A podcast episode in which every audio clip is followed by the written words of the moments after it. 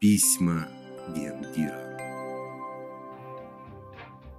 Письмо 28. Доброе утро, друг мой. Я уже не раз говорил тебе о том, что все из того, что человек любит, можно приготовить полезно. Это касается даже такого блюда, как, к примеру, пицца. Пицца – гораздо более древнее блюдо, чем мы привыкли думать.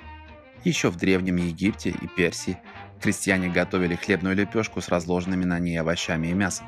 Более похожей на современную была пицца, которую выпекали древние греки, а у них, в свою очередь, рецепт позаимствовали римляне. С тех пор принято считать, что первая пицца появилась именно в Древнем Риме.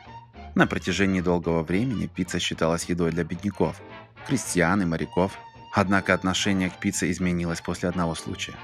В 1772 году король Фердинанд I прогуливался инкогнито по Неаполю и, проголодавшись, зашел в известную в то время пиццерию Антонио Тесте.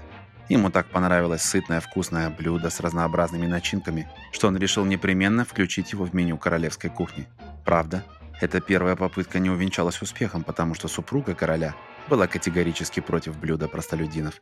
Зато Фердинанд II довел план своего предшественника до ума и закрепил за пиццей благородный монархический статус. Оно и понятно, пиццу нельзя не любить. Румяная, воздушная, с прослойкой молочного сыра, пряными колбасами, овощами или морепродуктами. Как она может не понравиться? Мне интересно, понравилась ли бы тебе бионическая пицца?